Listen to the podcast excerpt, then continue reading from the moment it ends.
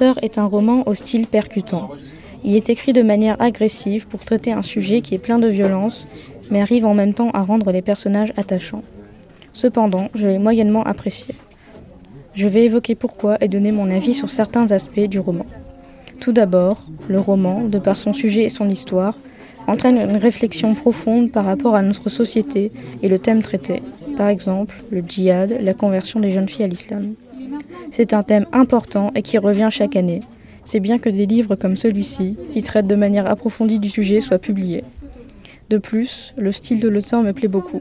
Parfois sec et incisive, mélangeant le langage familier et soutenu, cela colle parfaitement au thème du roman et à son histoire. Aussi, les différentes tonalités apportées, comiques, critiques, dramatiques et sarcastiques, me donnent l'impression d'être dans l'histoire en tant que spectateur. Cela me donne aussi l'occasion d'observer toutes les mésaventures des personnages. Le narrateur y est aussi pour beaucoup. En effet, l'histoire est écrite de telle manière qu'on a l'impression que le conteur nous parle directement, comme si lui et nous étions deux personnages commentant l'histoire. Le narrateur est sans doute ce que j'ai apprécié le plus dans ce roman.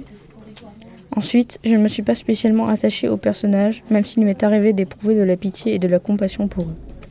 Malgré tout, ce livre m'a ému, mais j'ai eu du mal à comprendre certains passages à cause de longueur, de problèmes de rythme, et le temps dans l'histoire était très mal indiqué.